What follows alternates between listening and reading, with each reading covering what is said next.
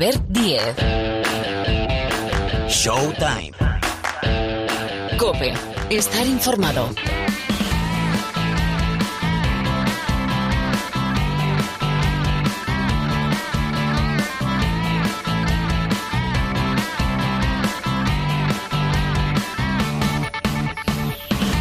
¿Qué tal? ¿Cómo estáis? Bienvenidos, bienvenidas. ¿Cómo ha ido esa Semana Santa? ¿Qué tal? ¿Vuestra semana de baloncesto? ¿Bien? Pues aquí, en el programa de la canasta, en el programa de baloncesto de la cadena Cope, os explicamos lo que es noticia. Casi todo, ¿eh? Tenemos por delante 60 minutos más o menos de baloncesto para, bueno, hablar de muchísimas historias, de cómo está la Liga lo de la Liga Endesa. Por abajo está que arde. Colista Moraván Candorra, que acaba de cambiar nuevamente de entrenador. Arrancó Ivonne Navarro, tomó el relevo David Eudal, un hombre de la casa, y llega Óscar Quintana. Bueno, enseguida hablamos de cómo está la, la ACB con eh, Pilar Casado.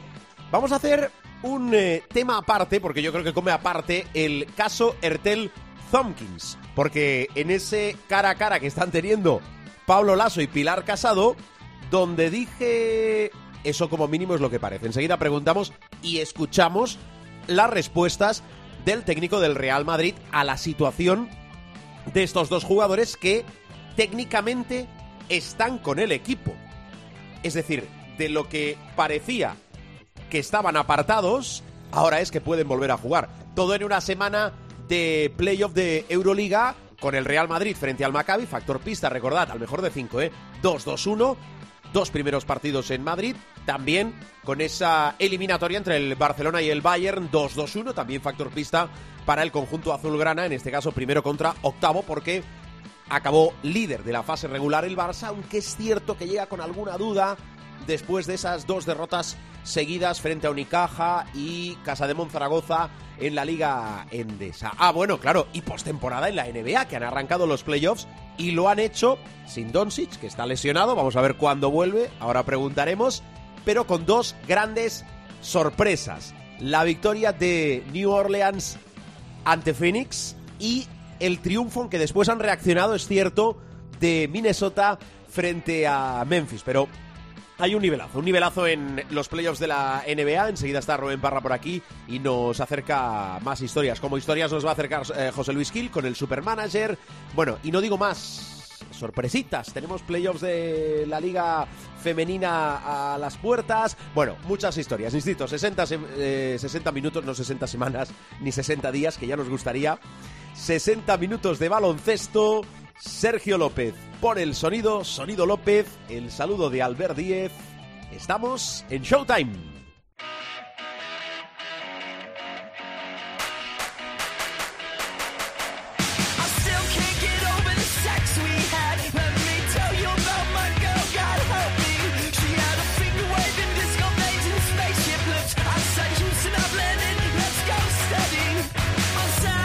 Bueno, pues vamos al lío, arrancamos hablando de la Liga Endesa, la Liga ACB. Os decía hace nada que ha habido cambio de técnico en Andorra, el tercero que tiene el Morabanca Andorra esta temporada. Primero Ivonne Navarro, después David Eudal y llega Óscar Quintana. ¿Por qué? Porque a ver quién es el listo, el espabilado, que empieza a hacer cábalas de, de, lo de abajo de la Liga Andesa. Está el Morabanca Andorra colista con ocho victorias en 29 jornadas, pero es que lo de meter la cabeza en el playoff, las plazas que, que quedan y, ya no digo ordenar, y lo de es que lo de abajo quema. ¿O no, Pilar Casado? Muy buenas. Que sí quema. Por Uf. cierto, he, pe he perdido a mi pareja de baile, Oscar Quintana, de lo cual me alegro que vuelva a entrenar. Pero la verdad es que lo de abajo, yo creo que fíjate tú, ¿eh? Soy de la idea de que probablemente el descenso se resuelva por un básquet a verás, ¿eh? Mira, mira, me lo has quitado de la boca, me lo has quitado de la lengua, concretamente. Sí, porque además, ¿sabes qué pasa? Que hay, sigue habiendo duelos directos claro, entre ellos. exacto, exacto. Entonces, eh, yo creo que igual puede pasar también con las últimas plazas de playoff, porque ahí están Gran Canaria, Basconia y UCAM Murcia. Sí. Que están ahí como aquel que dice en un puño. Bueno, y ni te cuento la empanada que hay también eh, por arriba, porque la igualdad entre Baxi Manresa, Juventud, Real Madrid, Lenovo, Tenerife. Bueno, jornada 30 este fin de semana, ¿eh? Casi nada. Mira, hablaba Pilar de duelos directos. Tenemos un para el estreno en la Liga Endesa, ¿eh? que debutó con victoria ante el Buduknos de Montenegro en la Eurocup, clasificándose para cuartos el Morabanca Andorra. Morabanca Andorra hereda San Pablo Burgos. Casi nada al aparato. Todo esto yo sé que Barça y Real Madrid, Madrid y Barça comen aparte, pero eso no es nuevo, ¿verdad? Pero todo esto lo que ejemplifica es la gran igualdad, y eso nos gusta mucho, que hay en el campeonato doméstico en la Liga Andesa. Eh, te tengo que preguntar por el Real Madrid, pero como decía, el clásico será después, después de tus destacados de la jornada, para saber cómo está la ACB, Pilar. Pues mira, vamos a empezar por un entrenador, eh, Chus Vidorreta, el entrenador del Lenovo Tenerife, que se ha convertido en el séptimo entrenador con más partidos en la Liga Andesa al sumar 585 encuentros el pasado domingo en ese duelo frente a Unicaja. El técnico bilbaíno, que disputa actualmente su temporada número 19, superó a Gustavo Aranzana en la histórica clasificación de, entrenadores con partidos disputados. Recordemos que esa clasificación la lidera Aito García Reneses con 1077, segundos Pedro Martínez, 941. Manel Comas, tristemente desaparecido, 745. Luis Casimiro, hoy técnico del COS Real Betis, 718. Maldonado, 616 el tristemente desaparecido Javier Imbroda, 605, y ahí aparece ya Chus Vidorreta. Recordemos que Chus tiene una trayectoria en muchísimos equipos, pensemos en Bilbao, Alicante, Madrid, Tenerife y Valencia. Balance 291 victorias, 294 derrotas. Vamos a hablar de números en el Baxi Manresa UCAM Murcia. 36 puntos en el primer periodo, lo que es un nuevo tope anotador en un primer cuarto, superando los 34 sumados contra el Casa de Monzaragoza en un duelo de la 18-19. Es la tercera mejor marca histórica en un primer periodo en la Liga Andesa, además de rozar el récord absoluto en un cuarto de la escuadra manresana conseguido contra Bilbao. De eso hace ya ni te cuento, 2004-2005. Es más, los 63 puntos constituyen la mejor marca anotadora en la primera mitad de esta temporada 21-22 la segunda mejor parte global, únicamente por detrás de los 64 que sumó Unicaja tras el descanso frente a Casa de Monzaragoza. Y mira, ya que hablamos del máximo Resa, jugador de la jornada 29, Joe Thomason, fundamental. El americano acertó seis de sus siete tiros libres, nueve de sus 17 tiros de dos y tres de sus siete triples para llegar a los 33 puntos, que es su mejor anotación en la Liga Endesa esta temporada. Un nombre que ha revolucionado en una semana al equipo de Sakota. Hablamos de Frankie Ferrari, el fichaje del Casa de Monzaragoza. Sabéis que es un jugador que en octubre del pasado año anunciaba una retirada eh, prematura siendo jugador del Brosebamber. Se marchó a Estados Unidos, él estaba en San Francisco, es de allí, eh, y de repente, bueno, pues en enero vuelve a jugar eh, en el equipo de la G-League y ficha por el Casa de Monzaragoza hace apenas una semana, poquito más de una semana. Pues bien, eh, tiene mucho que ver en una jornada en la que el Casa de Monzaragoza tumbó a Monbus Obradoir, un rival directo por eludir el descenso, y además se cargó al Barça. Bueno, pues más allá de los números, hay que decir que eh, 10 puntos, 7 asistencias, 5 rebotes y 15 de valoración contra Mombuso Obradoiro. 16 más 5 más 4 más 3, 21 frente al Barça. Lo que ha hecho es que el Casa de Monzaragoza salga de la depresión porque no ganaba un partido hasta que llegó el del pasado miércoles frente a Mombuso Obradoiro desde el 5 de febrero. Es decir, se había pasado dos meses y muchas semanas sin ganar el conjunto zaragozano. Y fíjate tú, eh, tuvo una lesión en la espalda, todos lo recordáis, Gio Shermadini. Eh, el Lenovo Tenerife tuvo en sus filas a Julian Gamble, que luego ficharía por el Hereda San Pablo Burgos. Bueno, estuvo eh, poco más de un mes, cinco semanas, en el dique seco Gio Shermadini. Pues irrumpió con tal fuerza en este arranque, en esta parte del curso, que en la carrera por el MVP, quién sabe si puede terminar siendo él, dado, desgraciadamente, ese problema en la tráquea, esa fractura en la tráquea que sufrió Zanan Musa, que es un hombre líder en muchísimos apartados estadísticos. Era el primero en esa carrera por el MVP, pero esa acción desgraciada en el río Breogán Baxi Manresa que acabó con Zanan Musa en un quirófano, eh, vamos a ver si eh, nos priva de ver al bosnio lo que resta de temporada. Así que eh, Gio Shermadini, ojito, porque le endosó esta semana pasada 23 puntos a Fuenlabrada, 9 rebotes, 8 faltas recibidas y 33 de valoración. Fue el jugador de la jornada 19, que fue la que recuperamos entre semana, pero se exhibió otra vez en una cancha que muy bien conoce, que era el Martín Carpena de Málaga. 19 puntos en 21 minutos, amén de 9 rebotes, 4 faltas recibidas, 30 de valoración y en el más menos un más 26. Así que apunten que Shermadini ha cogido la moto en el camino hacia la VP. Bueno, ya sabéis todo, si no casi todo, de cómo está la Liga Endesa. Jornada 30, cuatro partidos se van al sábado, 5 al domingo. Y, por cierto, capítulo Real Madrid, eh, tema eh, Thompkins, eh, Ertel con los audios en la mano, porque al final eh, esto, esto no deja de ser radio, esto es un podcast, esto es sonido, eh, porque se dijo una cosa y ahora parece que es otra. Eh, con lo cual, eh, contextualizamos y tú misma, Pilar. Pues vamos a poner, si los tienes Sí, registrados sí, sí. por días, a ver, cronológicamente es última jornada de la fase regular ante el Bayern de Múnich, Thomas Eurtel y Trace Hopkins no juegan, no están en el banquillo junto a los lesionados o decisiones técnicas anteriores, le hace que el día estaba solo Juan Núñez. En la rueda de prensa previa al Barça, le preguntamos por qué hay un medio que asegura están apartados. No explican los motivos. Los motivos, en teoría, los conoceríamos en parte 24 horas después, cuando una web griega llamada SDNA es la que publica que hubo tres jugadores del Real Madrid que se pegaron una juerga en Atenas el día antes, la noche antes del partido frente a Panathinaikos. Bueno, preguntado Pablo Lasso, aquel sábado en la rueda de prensa previa al Barça dijo todo esto. Es una decisión técnica. Eh, yo confío en los otros jugadores que, que tengo en el equipo. Tengo una confianza plena en ellos. Y ahora mismo Tomás y, y Trey nos están entrenando con el equipo y no juegan por decisión técnica. Un tipo de decisión así, mm, yo no recuerdo que se hubiera tomado antes en el club. Por eso te insisto, ¿qué es? ¿Qué te lleva a tomar esa decisión? ¿O qué te lleva al, al club a tomar esa decisión? Bueno, esto es una decisión mía. Quiero preguntarte si la decisión eh, sobre Urtel y Hopkins es definitiva. Estamos a 9 de abril. eh, si van a volver a entrenar con el equipo o es definitiva o reconducible. Definitiva. Eso, insisto, era el sábado día Sí. 9 de abril. Después se disputó el clásico. El pasado domingo, frente al Río Breogán, en partido de Liga Endesa, eh, Trace Hopkins y Tomás de Hurtel estaban en esa parte, insisto, eh, pegada al banquillo del Real Madrid, que está acotada por unas vallas.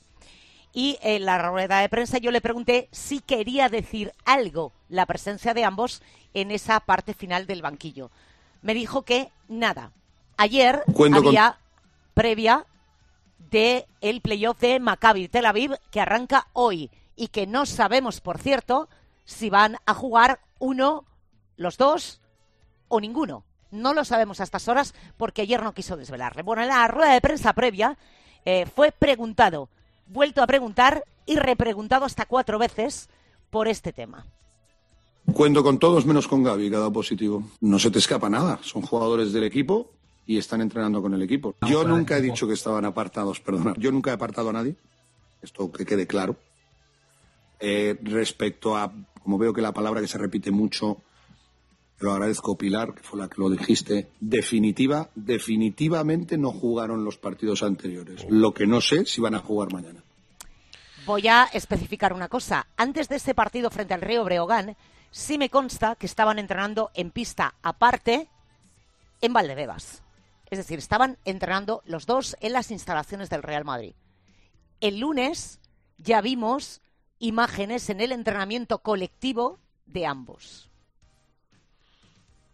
Que cada uno escuchando a Pablo Lasso y la información de Pilar con el relato cronológico de los hechos saque sus conclusiones. Yo creo que la respuesta de definitiva no da lugar a las dudas. Que después, pero no pasa nada por decirlo. Si, oye, mira, fue un calentón. Al final, que hemos reconducido la situación, pues que se explique. Pero yo creo que la pregunta de Pilar y la respuesta de Pablo Lasso me parecen categóricas, contundentes, y yo creo que todo el mundo en ese momento sabía cómo estaba la situación. Pero oye, mm, Yo, es opinión, ¿eh? Esto es opinión. Eh, Pablo ha manejado situaciones, hombre, no sé si iguales, ¿vale? Creo que todos los entrenadores de un banquillo de ACB, de un equipo de Euroliga, han tenido en su carrera profesional alguna situación de este tipo. Bien sea previa de un partido o post o a mitad de una semana en la que no juegas o llámese como quieras. Yo entiendo que Pablo eh, tiene bastante mano izquierda con este asunto. Al fin y al cabo, convives en un grupo humano con distintas personalidades, necesidades, pedradas, eh, exigencias, eh, lo que quieras, llámalo como quieras. Pero creo que también eh, Pablo se está comiendo el marrón, si me permitís, de ser la cara visible de este asunto. Porque ni hemos escuchado a los jugadores, ni hemos escuchado a los directivos. Bueno, eh, estaría bien poderlo hacer, es cierto. Bueno, lo dejo aquí, Pilar. Voy con más cosas. Eh, explicado está. Eh, insisto. Siguiente capítulo esta noche, para los que escuchéis el programa en miércoles, esta noche a las 9 en el Palacio. Y sacad vuestras propias conclusiones, que al final es lo que nosotros servimos de, de correa de transmisión, que decía aquel. Pilar, gracias, cuídate. Un beso muy fuerte. Otro.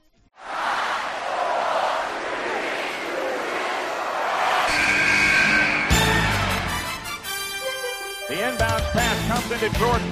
Here's Michael at the foul line. A shot on Elo. Good! The Bulls win! They win! They do have a timeout. Decide not to use it. Curry, way downtown. Bang! Bang! Oh, what a shot from Curry! Sol con ganas de jugársela. They do have a timeout. Decide not to use it.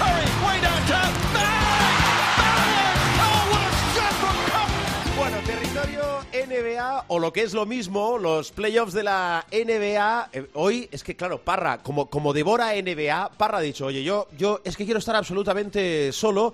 Y, bueno, casi como un regalo de Semana Santa le hemos concedido de post Semana Santa eh, este, este premio. Hola, Parra, ¿cómo estás? Aquí andamos. Bueno, eh, enseguida vamos a desgranar la actualidad de los playoffs, pero el gran titular, el gran titular para ti que deja el inicio de la postemporada en la NBA, que por ejemplo New Orleans asalta a Phoenix, ¿cuál es para ti el gran titular? Que los dos mejores equipos de la temporada dan las, dos grandes sorpresas de este inicio de playoff. Eh, para mí, tanto la derrota de Phoenix contra los Pelicans en el segundo partido como la de Memphis eh, contra Minnesota en el primero Sí. eh, son los dos grandes sorpresones. Que Utah gane a, a Dallas eh, sin Doncic en el primer partido es, es hasta lógico. y en el resto ha sido todo bastante ABC. Miami se ha puesto 2-0, eh, aunque en el segundo partido sí es verdad que Atlanta se lo puso más complicado. Eh, eh, los Warriors 2-0 también, con un gran eh, pool y, con Curry eh, empezando a, a parecerse a sí mismo, saliendo desde el banquillo, que eso también podría ser un titular. Eh, Curry suplente de los Warriors. Eh, y, y el resto de, eliminatorias es un poco lo esperado. Milwaukee, el partido que ha jugado, también lo ha ganado, eh, quizá sufriendo un poco más de la cuenta con, con Chicago, pero es, todo más o menos lo esperado, salvo eso. eh, los dos petardazos grandes eh, los han dado los dos mejores equipos de la temporada regular. Bueno, esa derrota de Phoenix ante New Orleans, esa victoria de Minnesota ante Memphis, ¿es un aviso o crees que puede tener continuidad y en la serie haber sorpresa? ¿O eso son palabras mayores? A ver. A ver, eh, Memphis el, el segundo partido eh, ha pasado por encima a, a Minnesota la pasada madrugada. Muy buena Eh, defensa, por cierto, sí, sí. Sí, muy buena defensa. Eh, eh, Más allá del sustillo de, de Yamoran, que se fue a vestuario después de llevarse un calmante en el muslo, eh, cortesía de Carl Anthony Towns en un bloqueo, eh, más, más allá de ese susto, eh, el, el partido de, de los Grizzlies es controlado al, al 100% desde el principio hasta el final y con un dato flipante, también dado por la ventaja que llevaban en el marcador, 60 puntos del banquillo de los Grizzlies. Es verdad que jugaron minutos, pero que un banquillo de, un equipo en playoff te haga 60 puntos de los 124 que anotaron, o sea, prácticamente la mitad, es una pasada. Eh, y lo de Fénix, pues lo de Fénix tiene más que ver con, eh, con un mal día de, de Chris en el tiro, si quieres, eh, con, con eh, problemas para, para la ofensiva de los Pelicans, pero sobre todo con un estado de gracia descomunal de Brandon Ingram y de CJ McCollum y del equipo en general en el triple. Eh, terminaron eh, por encima del 50% en, en triple, si, si mal no recuerdo, en este segundo partido los Pelicans. Y, y eso les ha dado la victoria. Yo no creo en ningún caso, lo dije cuando eh, ganó Minnesota el primero en Memphis, que no creo que peligre la serie para, para Memphis, porque se ha ganado que eh, el margen de confianza por la temporada que ha hecho, por mucho que haya perdido un partido, yo creo que volverá a recuperar el factor cancha y terminará imponiéndose. Y, y si a Memphis le, le das eh, eh, ese margen de confianza, pues eh, Phoenix tiene un cheque en blanco de confianza, como por así decirlo. Por mucho que haya perdido este segundo partido, eh, sigue siendo el grandísimo favorito. Dicho lo cual, es un toque de atención. eh, Sí, con sin el- duda. con el- con el que no contábamos. pero oye, ahí está. Y luego, por cierto, en los titulares podríamos decir la final en primera ronda. Ese sería el titular, quizá. La final del Este en primera ronda. Porque el primer partido que nos regalaron los Celtics con los, con los Nets es, eh, fue de un nivelazo superlativo decidido en el último segundo con la canasta de Jason Tatum sobre la bocina, con esa bandeja después de la jugada colectiva entre Jalen Brown, eh, Marcus Smart, eh, brillante jugador defensivo de la temporada, y él, y eh, el encuentro fue glorioso. De, hecho, eh, ha dado unas audiencias descomunales. Eh, el mejor partido de primera ronda me pareció leer el otro día desde el 2011, me parece que desde el 2011 al 2016, ahora no estoy seguro, pero vamos, desde hace unos cuantos años eh, el partido con más audiencia en, en primera ronda. Yo creo que el nivel es muy alto para arrancar los playoffs. yo creo que incluso sorprendiendo a todos, digo en general, no actuaciones puntuales. Actuaciones individuales, bueno, hemos tenido muchísimas. Un estelar eh, Butler, por ejemplo, de 45 puntos para ese 2-0 que sitúan frente a Atlanta. Lo de Stephen Curry que comentaba Parra saliendo desde el banquillo, pero es que le ha funcionado muy bien. O sea que, eh, ¿por qué no dar continuidad a lo que funciona? Porque ha sido otra actuación estelar de Curry. Ahora voy con más detalles, pero te quiero preguntar, ya que estamos hablando de nombres propios y has puesto sobre la mesa eh, el nombre de los Nets, Ben Simmons, que sabemos está lidiando con una hernia discal desde hace dos meses. Situación de Ben Simmons. Y ahora te pregunto por Doncic.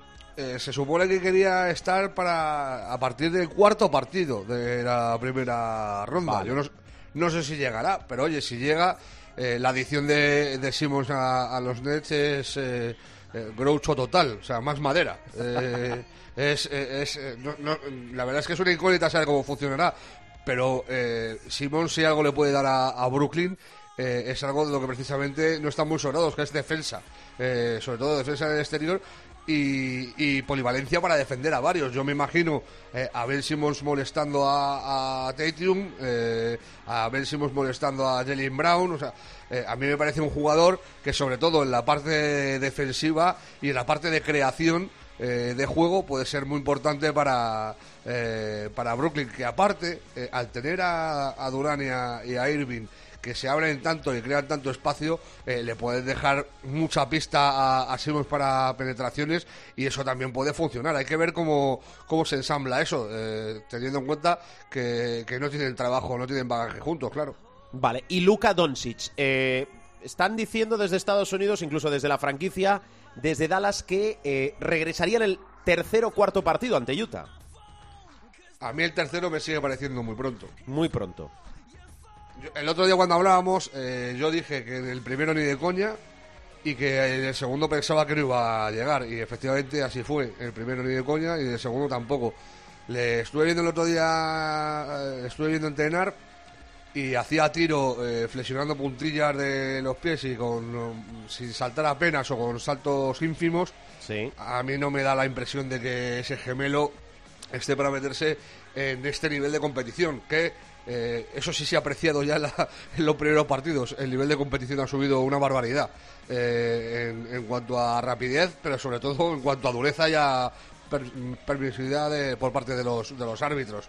Eh, yo tengo un asterisco muy grande con el tercero y, y a ver si puede reaparecer. Evidentemente, machadas como la de Brunson en el segundo partido, que se fue a 41 puntos, o Cleaver metiendo 8 triples, eh, va a ser complicado que vuelva a repetirse. Entonces, eh, cuanto más tarde Doncic en volver, pues es que es directamente proporcional a las posibilidades que tiene eh, Dallas de clasificarse. Yo creo que con Luca eh, son favoritos y sin él eh, lo van a tener muy, muy complicado, por no decir casi imposible. Es así. Recordad que eh, sufre una distensión en la pantorrilla izquierda, eh, lesión que sufrió en el último partido de la temporada regular de la regular season. Em, Parra, ahí hay muchas más historias. Por ejemplo, tenemos eh, los finalistas a los premios individuales de la temporada, que sabéis que siempre que se, que se dan premios eh, no va a gustar a todo el mundo. Es decir, el quedar bien con todos es imposible. Pero, ¿tu radiografía de los finalistas a los premios individuales?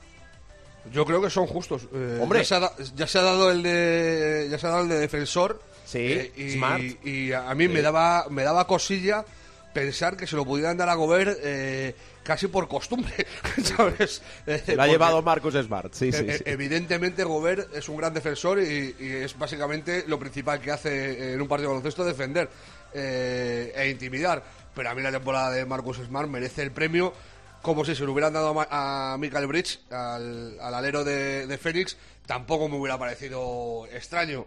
Eh, en la lucha por el, por el MVP, eh, todo lo que no sea que lo gane Jokic puede parecer raro, pero es que si lo gana Embiid, esto ya lo hemos hablado, Albert, si lo gana Embiid no es injusto y si lo gana Tetocumpo tampoco. Cierto. Pero es que si metes a Doncic en esa pelea y lo gana Doncic tampoco es injusto. Y a, Mora- a, a Morán no le pueden meter porque se ha palmado los últimos 20 partidos de temporada regular y a lo mejor ahí ha perdido eh, eh, eh, capacidad para, para optar a, a ese premio. Pero incluso la temporada de, de Jan Morán es, es de MVP. O sea, hay, hay varios jugadores esta temporada que han rendido un nivel espectacular. Bueno, no me quiero olvidar de, de Tatum, que también ha hecho unos últimos dos meses de competición eh, de locos. Pero ya te digo, ya sea Jokic, eh, Embiid o, o Antetokounmpo, eh, no se puede decir que, que sea eh, injusto. Y luego, a mí, de todos, del resto de, de premios, de Sí. sexto jugador, que supongo que eh, irá para Tyler Hero, eh, para el escolta de, Miami, porque sí es verdad que saliendo desde el banquillo es el que más ha sumado eh, en términos generales. El de mayor progresión, claro, te meten ahí a, Morán, con la temporada que ha hecho Morán, que tiene que estar optando casi al MVP, pues le, le tendrán que dar el de mayor progresión. Si se lo dan a Garland, pues tampoco pasa gran cosa.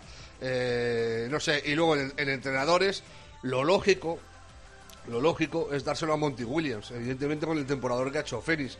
Pero es que viendo de dónde viene Phoenix, que es de ser finalista de la NBA, a, a de dónde viene Memphis, pues a lo mejor Jenkins también podría merecerse ese premio, quizás incluso más que, que Monty Williams, por la dificultad de lo que él ha hecho. No porque sea mejor lo que ha logrado, sino por la dificultad que entrañaba desde donde estuvo Memphis el año pasado a donde ha terminado este año eh, siendo el segundo mejor equipo de la liga. Oye, eh, no hemos hablado hace tiempo, digo, eh, en los diversos capítulos anteriores de Showtime, del acento español que tiene la liga, ya que estamos en eh, postemporada, corrígeme por favor si me equivoco, tenemos a cuatro españoles en los playoffs, ¿no? Ibaka, Juancho, Billy Aldama. Sí, eh, el único que, que eh, parece que va a tener más oportunidades, bueno, los dos únicos que pueden tener así más oportunidades son Ibaka y, Juancho. Eh, Juancho está jugando menos porque ya han, vuelto los titulares y eh, ha jugado 7 minutos, 11 minutos, eh, juega menos tiempo de lo que jugaba con anterioridad, pero sigue contando con eh, Quinn Snyder. Eh, Billy ni, ni ha jugado en- en ninguno de los partidos y, y, y Vaca, eh, con la vuelta de Bruce López, eh, va a tener complicado contar con, con minutos, evidentemente. ¿Y cuál es el otro?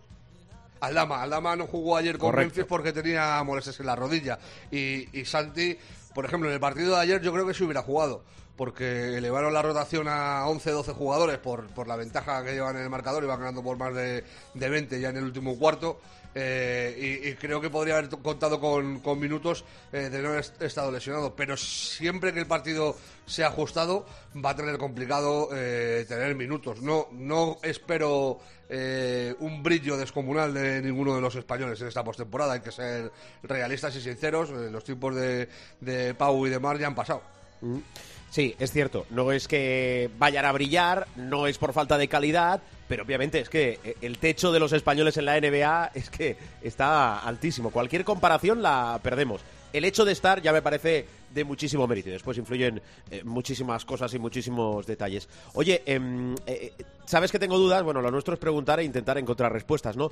¿Confías que Zion Williamson pueda ser jugador NBA la temporada que viene? Es decir, vamos trampeando. eh, va saliendo trastabillado de... Vamos a intentar que vuelva. Bueno, no, se va a perder. Si no se lo había perdido ya, lo que queda de temporada. Hay también mucha opacidad en, en los Pelicans con la situación y el estado físico de Zion Williamson. Pero la pregunta que, te hacía, muy directa, eh, ¿va a ser jugador NBA o juguete roto? Yo espero que sea jugador NBA porque si se rompe ese juguete es el, el juguete más caro y más bonito y más maravilloso que hemos tenido en años y que se rompe. O sea, es que el, potencial de Zion Williamson, eh, o sea, si nos, si nos vamos a, a la época en la que fue drafteado y tal, estamos hablando de un jugador generacional. eh, con una potencia que yo no recuerdo haber visto desde Shaquille O'Neal para, para ese tamaño. O sea, es potencia física del palo. bueno, LeBron también era un animal cuando llegó a la NBA siendo un crío, pero eh, con ese tamaño, eh, tener esa movilidad y, esa capacidad física, a mí, o sea, yo, el único jugador que le mantiene un cara a cara así que le puede mirar a los ojos, y creo que a lo mejor incluso hasta por encima, es, es Shaquille O'Neal, eh, que era un, bicharraco de, de siete pies y que se movía con una agilidad descomunal y que arramplaba con todo lo que se le ponía por delante. A mí lo de Sion es que es muy complicado mojarse porque no sé lo que es verdad. El problema que tengo es ese, que no sé a quién sea, porque igual te aparece la franquicia y te dice que Sion no está para jugar en todo el año, como sale el colega en un calentamiento y se hace un mate de 360, que es, eh, es imposible que un jugador eh, que no está sano eh, haga eso. O sea, yo no sé si has visto los vídeos de Sion calentando, pero es que se ha cascado en la última semana dos mates que, que lo mismo te los hacen 10 jugadores de los que están en competición. O sea, locura no, lo siguiente. Y claro, ves eso y dices, no, no está sano para jugar. Joder, pues lo disimula fenómeno, macho. Si no estás sano para jugar y pegas ese brinco eh, dando un giro sobre tu cuerpo en el aire y machacando con, con esa brutalidad, pues eh, a mí me da que pensar. eh, es que se, eh, lo, ha comentado también el profe en ocasiones, yo creo, a lo largo de- del año. Eh, se junta también eh, no solo su estado físico, sino su estado anímico y sus ganas de largarse de ahí, yo creo. Eh, y ese es el problema. Eh, tienes que afrontar la, la extensión de Sion Williamson y qué haces con él. ¿Le das el máximo? Claro, eso Eh, es lo que sí. te iba a decir, claro, es que va a ser elegible para la extensión de su contrato rookie, claro. Sí, claro, pero ¿qué, pero ¿qué haces con él? Eh, ¿No le das el máximo? ¿Le das el máximo y te, te arriesgas a que no juegue? O, o- o es más, es que también yo creo que si saliera de los Pelicans, eh, al día siguiente estaba jugando. O sea, que suena un poco mal, pero eh, estoy convencido. O sea, que... Claro, pero si tú le ves entrenar, digo tú, o la gente que le vea entrenar, y no juega, es que hay un riesgo. O es de cristal, o no tienen claro, o quieren asegurarse realmente al 100% o más, si es que se puede, que no va a recaer. Porque entonces sería dar un paso hacia adelante para, para volver dos o tres atrás, ¿no? No, o a, lo, a lo mejor te has metido en playoff con, con lo que has juntado a final de temporada desde la llegada de McCollum, tienes a Ingram sano y dices, pues no voy a desequilibrar ahora eh, el, eh, la formación o la- las prácticas del equipo para meter a Sion, por muy bueno que sea y mucho que me vaya a sumar, porque a lo mejor me descuadra otras cosas. Es que no tengo no, no, no tengo to- todos los pelos de la burra para, para decirte eh, qué es lo que piensa eh, la franquicia, pero es, es muy extraño. O sea, lo de Sion es muy extraño, ya te digo por eso. Yo cuando tú eh, dices, no, el jugador está tocado, no está tal. Por ejemplo, te pongo el ejemplo de Doncic. O sea, Doncic dice, está, tiene el gemelo, tiene una contractura del gemelo, tiene un pinchazo tal, eh, no puede jugar. Y le ves calentar y le ves entrenar y es evidentemente es un jugador que está lesionado. O sea, es que se le ve. Pues igual que Carry. Carry cuando eh, empezó a, entrenar para volver, los primeros días era muy ligero y luego ya empezó a corretear por la pista, a tirar triples como si no costara los entrenamientos y ya le ves que está para jugar. Y sale y está para jugar. Eh, pero es que en el caso de Sion ya te digo, te están diciendo eh, no puede, no puede, no puede, no puede. Él dice que sí, que sí, que sí, que sí que puede. Y encima dice que sí que puede y sale y te hace esos mates. Pues uno no sabe con qué quedarse, claro. Mm, Bueno, eh, vamos a ir cerrando Parra, pero eh, antes de los partidos de la semana en curso, ahora, ahora sí que tenéis que apuntar, ¿eh? Porque esto, esto son eliminatorias ya, playoff auténtico. Eh, ¿Qué me dejo? Yo creo que lo hemos dejado todo bastante bien eh, resumido. Qué bien lo hago, ¿eh, Parra? Sí, Lo sí. explico fantástico. es- es sensacional. no, hemos, no hemos hablado de Filadelfia con Toronto, eh, que para mí está más desigualada de lo que yo esperaba. La, la serie se ha puesto ya Filadelfia 2-0.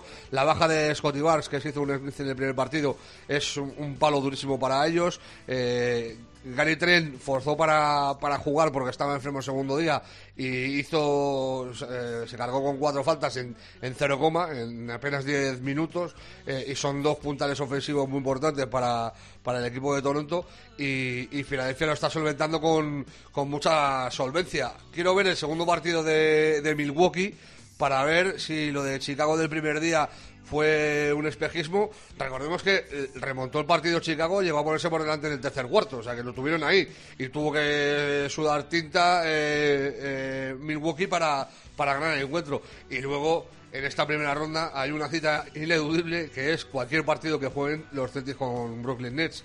Porque si son la mitad de buenos que ha sido el primero, eh, dijimos antes de que empezaran los playoffs que iba a ser la serie de las series y, y tiene pinta de ser juego de tronos, vamos.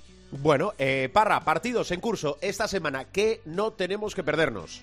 Pues mira, en la madrugada del, miércoles al, al jueves, precisamente el segundo partido entre los Celtics y, y los Nets a la una. A las dos juega Toronto contra Filadelfia, el tercer partido, primero en, en Canadá, eh, en casa de los Raptors, con 2-0 para Filadelfia. Y a las tres y media, Milwaukee juega el segundo encuentro contra eh, los Bulls. Luego, la madrugada del, eh, del jueves al viernes, Minnesota juega con Memphis. Partido muy importante, no, no sé si decir pivotal, porque es, es solo el tercero de la serie, pero sí importante porque si Minnesota gana su primer partido en casa, van a coger mucha moral. Y si Memphis eh, recupera el factor cancha a la primera de cambio, yo creo que a Minnesota el suflé lo mismo se le va a, a Cuenca. Eh, eh, luego juega los Jazz contra, contra Dallas a las 3 de la mañana y a las 4 Denver contra Warriors que quiero ver si los Nuggets en casa tienen capacidad de, de reacción ante unos Warriors que si están sanos, todo lo que no sea ser finalistas del oeste me va a parecer rarísimo. Como poco.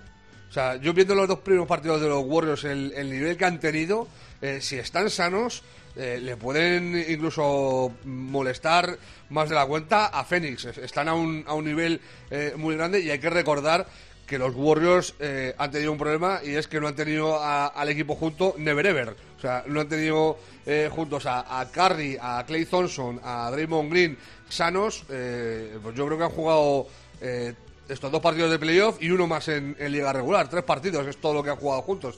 Si Draymond empieza a coger la forma como, como parece, que por cierto está haciendo un gran trabajo con, con Jokic, que es un, que es un marrón defender a Jokic, y, y Curry está on fire igual que, que Clay y tal, si le sumas encima a, a- a Jordan Poole, que puede ser el trilli, o sea, puede ser el trillizo de los Splash Brothers perfectamente, está ahí eh, luchando por ello. Ojito con los Warriors. Y luego se siguen continuando las, las series. En la madrugada del viernes, el tercero de, Atlanta contra Miami, el primero eh, en la cancha de, los Hawks, que si no ganan, pues prácticamente hasta luego Lucas.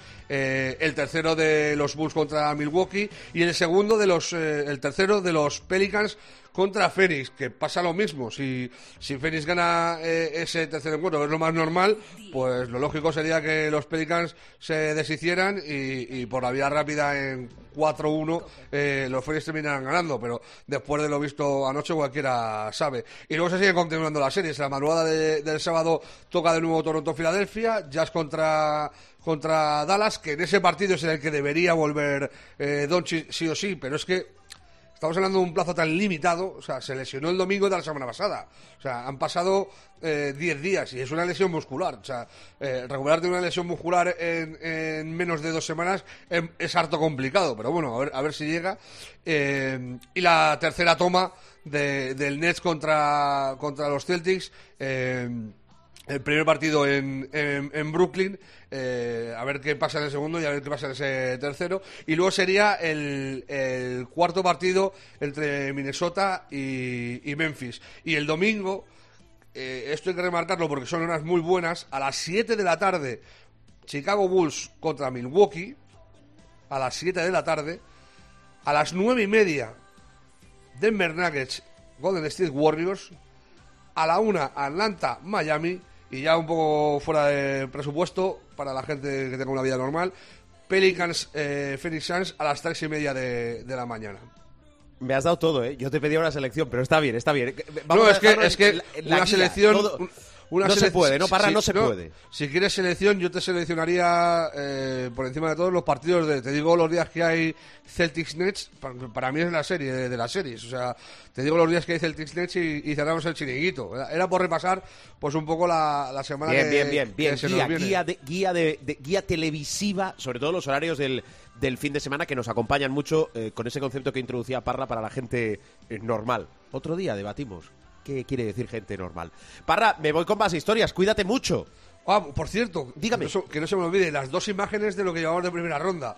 Una, el show de Kyrie Irving eh, en el primer partido en Boston, que le ha Sí. costado 50.000 Con multa, pavos efectivamente, con multa por incluida. hacer- por hacer peineta, pero el, el, eh, los 10 segundos cuando está para sacar de banda, en los que empieza a hacer gestos al público y termina haciendo el gesto de llorar, eh, es, es de Club de la Comedia. O sea, es Kyrie eh, Club de la Comedia desatado.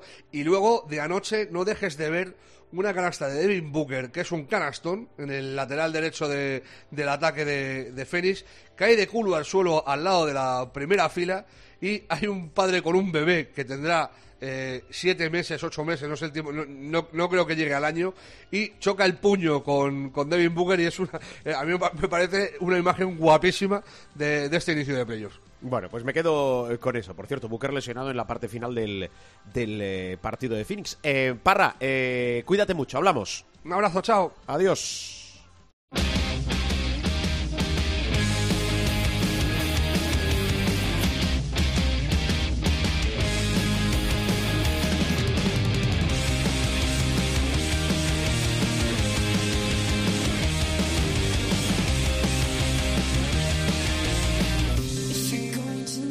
Y ahora es el turno de nuestro profesor de Miguel Ángel Paniagua. Pani, ¿qué tal? ¿Cómo estás?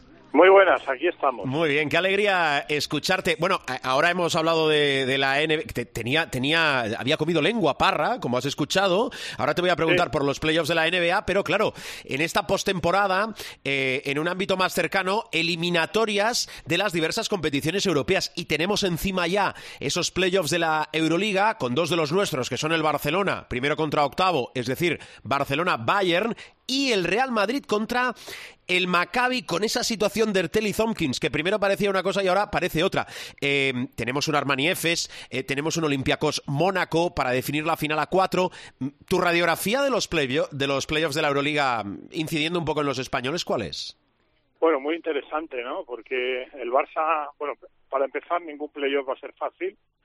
Yo creo que incluso en el más a priori eh, favorito que puede ser el Barça frente al Bayern, ya vimos en el partido 1 que al Barça le ha costado ganar y eh, hemos visto también la debacle del Armani Milán frente al Efes. que ha perdido de facto la, la ventaja de campo, ¿no? Por lo tanto, como siempre, los playoffs de la Euroliga son no diría impredecibles, pero sí muy proclives a, a la sorpresa. Eh, pero bueno, yo creo que en una eh, dinámica de, de playoff ah, medianamente larga, el Barça va a ganar al Bayern y va a estar en la Final Four. El Real Madrid, el Real Madrid y el Maccabi van a disputar un playoff muy duro, como siempre. Eh, como siempre que se han enfrentado además estos dos equipos, el pronóstico es bastante incierto, incluso en épocas en donde el Madrid no ha estado bien y el Maccabi bien y el Maccabi ha estado mal y el Real Madrid bien, ha habido siempre, no sé, es una disputa como muy histórica. El Real Madrid es muy vulnerable en esta, en esta eliminatoria, pero aún así yo quiero apuntarme a una final a cuatro en donde habrá una semifinal entre equipos españoles y ahí te diría que es probable que el Real Madrid gane 3-2, pero es eh, posiblemente la eliminatoria más proclive a la, a la sorpresa de las cuatro incluso. Y luego el Armani Jeans me decepcionó mucho en el partido 1. Sí, estoy un de partido acuerdo. dram- absolutamente dramático para ellos, donde es el típico partido donde no te sale nada, pero es que el EFES sigue teniendo mucho peligro, es un equipo muy bien construido, es un equipo que además tiene la, motivación adicional de que Mesic casi seguro que se va a ir y probablemente quiera irse en lo más alto posible y por qué no con otra Euroliga en el bolsillo. Y aquí doy favorito a los turcos lo hubiera dado igual incluso y creo que lo di además incluso en um, en el partido cero, pero viendo el partido uno todavía me ratifico más. Y luego creo que Olympiacos, que ha hecho una campaña muy buena, eh, en una eliminatoria muy igualada frente al Mónaco, probablemente esta se vaya a los cinco partidos. Olympiacos estará en el otro lado del cuadro en un enfrentamiento siempre muy atractivo por toda la dinámica que tanto tú como la audiencia sabe que conlleva cualquier partido que enfrente a turcos y griegos, pues creo que se nos quedaría, en mi hipótesis, una semifinal muy chula entre Olympiacos y Pilsen. Coincido en todo y el rival a evitar era el rival a evitar en el playoff y es el rival a evitar el Anadolu Efes, porque es un equipo que aunque no esté bien, tiene química y sobre todo tiene mucho talento. Y con, con, con esas dos bestias, o como diría Lama, con esos dos bichos, eh, Sí. eh, Misic y Larkin, más todo el elenco protagónico, eh, puede pasar absolutamente de todo. Bueno, profe, ¿y de la NBA qué? Ah, hemos hablado de las sorpresas, la sorpresa de Minnesota, la sorpresa de New Orleans, las lesiones también, cómo están Simmons, cómo está Doncic, pero en, en este arranque, casi casi en esta eh, primera toma de contacto también con la postemporada de la NBA, ¿qué dice nuestro profesor? A ver. Bueno, también aquí preveo unos playoffs muy atractivos en su mayoría. Eh, yo creo que el, el punto de que Dallas haya perdido a Doncic en los dos primeros partidos, a pesar de que en el partido 2 el equipo se ha puesto a trabajar y ha minimizado mucho la ausencia de Luca, creo que eso le da una ligera ventaja a Utah porque es muy difícil ganar en, en Utah. Ah, yo, por lo tanto, creo que aquí sí puede haber un factor sorpresa. No me sorprende tanto, espero, además, eh, el empate a uno de los ah, Phoenix Suns. Creo que fue más un factor psicológico de ver cómo su líder indiscutible, Devin Booker, caía lesionado y ese momento luego que tienes de incertidumbre y tal que te lleva a no estar en el partido, pero por lo demás, y para resumirte de la manera más breve posible, yo te diría que veo muchas posibilidades de que todos los equipos de- eh, que tienen ventaja de campo eh, no la pierdan, con excepción de Dallas, donde veo un playoff ah, muy difícil para, para Dallas, porque, repito, ganar en, en Utah es muy complicado. La, la opción ah, que veo es que Lucas se pueda recuperar, que Utah venga con un ah, 3-2 a, a, a favor a, a, a- o sea, que esté con un 3-3 y que el partido 7 eh, se decida en Dallas con un Luca inmenso. Ese es el escenario que, que me imagino, pero eh, yo creo que su ausencia en el partido 1 y 2, ah, a pesar de que eh, Dallas ha logrado empatar a uno, le da dos partidos de ventaja a Utah en un campo muy complicado, por lo tanto puede haber un 3-1 a favor de Utah, el quinto partido ya con Luca se lo daría a Dallas y el sexto va a ser decisivo. Quiero pensar que habrá un 3-3 y que luego Lucas se volverá a vestir de héroe y habrá un 4-3 y le tendremos en los playoffs, pero eh, es la eliminatoria que veo más complicada. En, la- en los demás, independientemente de que haya más o menos vicisitudes, veo eh, ventaja para los equipos que tienen, ah, valga la redundancia, ventaja de campo y eh, estoy viendo muy bien, en lo que les he visto, estoy viendo muy bien a Golden State Warriors que da la sensación de que nunca se fueron. Eh, que, bueno, lo que hemos hablado tantas veces, Rubén, tú y yo, Golden State por encima de todo es un equipazo y cuando están mínimamente sanos y cuando tiene mínimamente un número de recursos humanos disponible, es un equipo absolutamente temible que puede perfectamente cargarse a Phoenix, sobre todo si Devin Booker no está al 100%. Mm, Bueno, eh, tema de isquios. Esta lesión en el tramo final de ese partido de eh, Phoenix. Por cierto, de, de LA, de la ley de Los Ángeles, ¿apuntamos algo de la situación de los Lakers nuevo? No, nada nuevo, que eh, siguen buscando eh, candidato al, al banquillo, que Quinn Snyder se, eh, ya se ha manifestado como que mm, a él no le interesa en principio el, el puesto, pero se sigue incidiendo mucho en él. Y ah, LeBron James que va a tener eh, poca voz esta vez, porque es evidente que, como diría Rubén Parra, bueno, no lo diría Rubén Parra, lo diría Román Paladino, pero es evidente que LeBron James se ha equivocado bastante en la manera de guiar eh, al equipo, de sugerir, mejor dicho, la manera de guiar al equipo.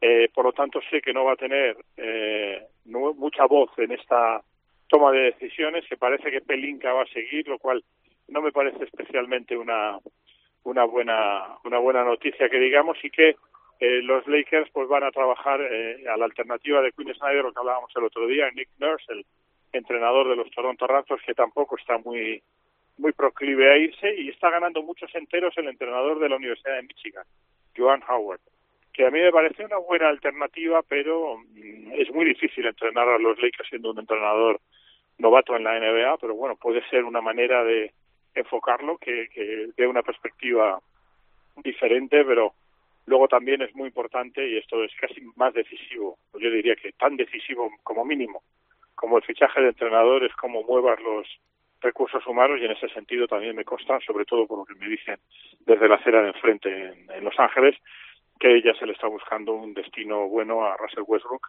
y se apunta, como decíamos la semana pasada, cada vez más a Oklahoma City. Perfecto. Muy bien, la información del profe, de Miguel Ángel Paniagua. Eh, Pani, feliz semana, cuídate mucho. Que vaya muy bien, Pani. Muy bien, estupendo. Pues un abrazo muy grande. A ver. Gracias, hasta la semana que viene. Venga, más cosas aquí en el programa de baloncesto de la cadena Cope.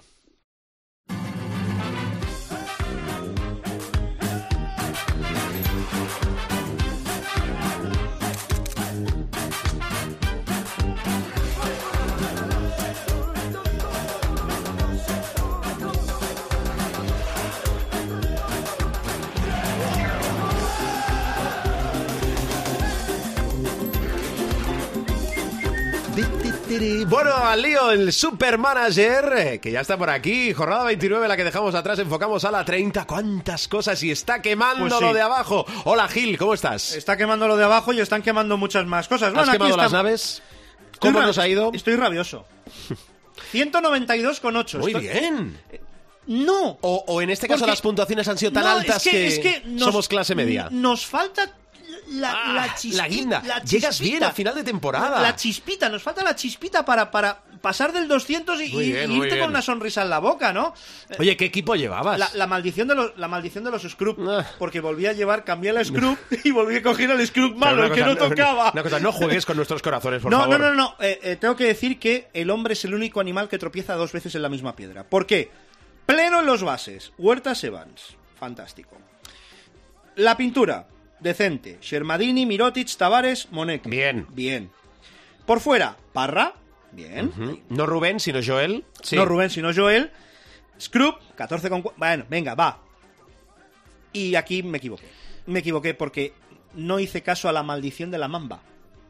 Queridos supermanagers que, que me escucháis, yo soy el responsable de que Brizuela haya acabado con dos la jornada 29. Porque Después lo de- volví a fichar. De una gran exhibición en el Palau contra y, el Barça. Y deberíais de saber que Brizuela, cuando yo lo ficho, no funciona. La próxima vez avisaré. Y el error, Fontecchio. Estaba ahí Gavidec, Fontecchio, Dec, Fontecchio, Dec. Dec, por cierto, que se pierde como Oye, mínimo el inicio de Es, es... la Euroliga, el playoff de cuartos frente al Maccabi porque eh, es positivo por COVID. No, no, pero es que, ¿cómo, cómo un tío que viene con 16 con Un jugador, 8, un jugador. 25, 26 con 4, 21 y 30 va, va y da positivo? Esto, esto no se hace, Gaby. Esto- Bueno. esto no Oye, se a ver, clasificaciones. Gil, venga. Clasificación, venga. la de la jornada. Ganador de la jornada 29 de nuestra liga, Showtime Cope 21-22. Globetrota. Globetrotaetes Team. Abuelo, las gafas. Globetrotaetes Team. De David-92-26. Felicidades, David. Felicidades, David. 240 con 2 por delante de Algar Basket barbaridad. 1 y los Baratox. Hemos hecho el 130 en la jornada. Buenos son. La general de nuestra liga. No hay quien le tosa. Digo, no hay quien me gane. Jorge-Chapeldún, 4.719. Yo creo que tiene ya media liga en, el bolsillo, en el bolsillo porque el Mon de la Huila está con 4.625 con 4 y Carla Flor con 4.618 con 6. Eso O- sí. orgullo, orgullo de, orgullo de líder. Es líder de es, líderes. que, es que aquí se lo va a tener que currar. Ah. La general de la general de la general. ¿eh? Del supermanager general. Efectivamente, ¿eh? la fuga de la fuga no, la general de la general. No hay quien me gane, 4.719, Qué ya lo hemos orgullo. dicho. Ramón Hermano, somos familia, y 4.718 con 4. Paramount Fire, 4.704 con 8. Aquí todavía hay mucha tela que cortar. Por cierto, me mola el cuarto clasificado. Stanley Roberts, ¿te acuerdas Hombre, de Stanley Roberts? Stanley Ro- el profesor lo Oh, conoce muy bien. Qué mito. Stanley, Roberts, cómo tiraba tiros libres. Qué Madre mía. bueno, qué bueno, proyecto de jugador. Sí, Gracias. Eh, Gil, empieza a llover. Me voy, adiós. ¡Hala! Ponte el chubasquero, adiós.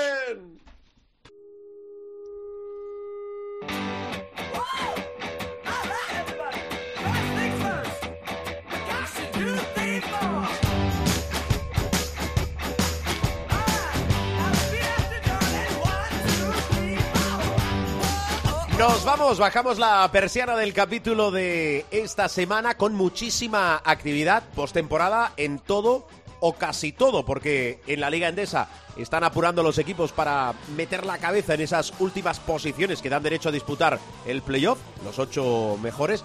Eso es un poco trampa, porque algún equipo que entre como séptimo u octavo tiene un nivel competitivo, porque no haya sido muy regular, que puede plantar cara, aunque sabemos que Barcelona y Real Madrid, entre otros, comen aparte. Pero bueno, vamos a ver cómo acaba lo de el playoff y sobre todo lo de abajo, porque recordad que bajan dos, que suben dos del Aleporo, donde Granada se ha quedado sin margen, aunque, bueno, claro, fijaros cómo está la situación del Movistar Estudiantes, espectacular todo, ¿eh? Ya os ha dado Parra también la guía de partidos, sobre todo fin de semana, con horas más, entre comillas, europeas, para adecuarnos a lo que es la postemporada en Norteamérica, en Estados Unidos. Bueno, más historias, cope.es, encontráis todos los sonidos, todos los programas, todos los capítulos de Showtime, www.cope.es. Nos buscáis, es muy fácil, buscar el espacio de Showtime y allí podéis escuchar y descargar, descargar y escuchar como también en los principales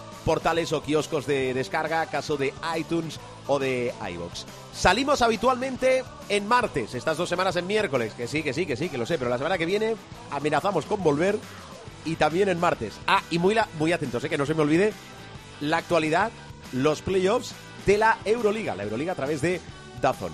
Feliz semana de baloncesto, gracias por escucharnos y gracias por aguantarnos. Adiós.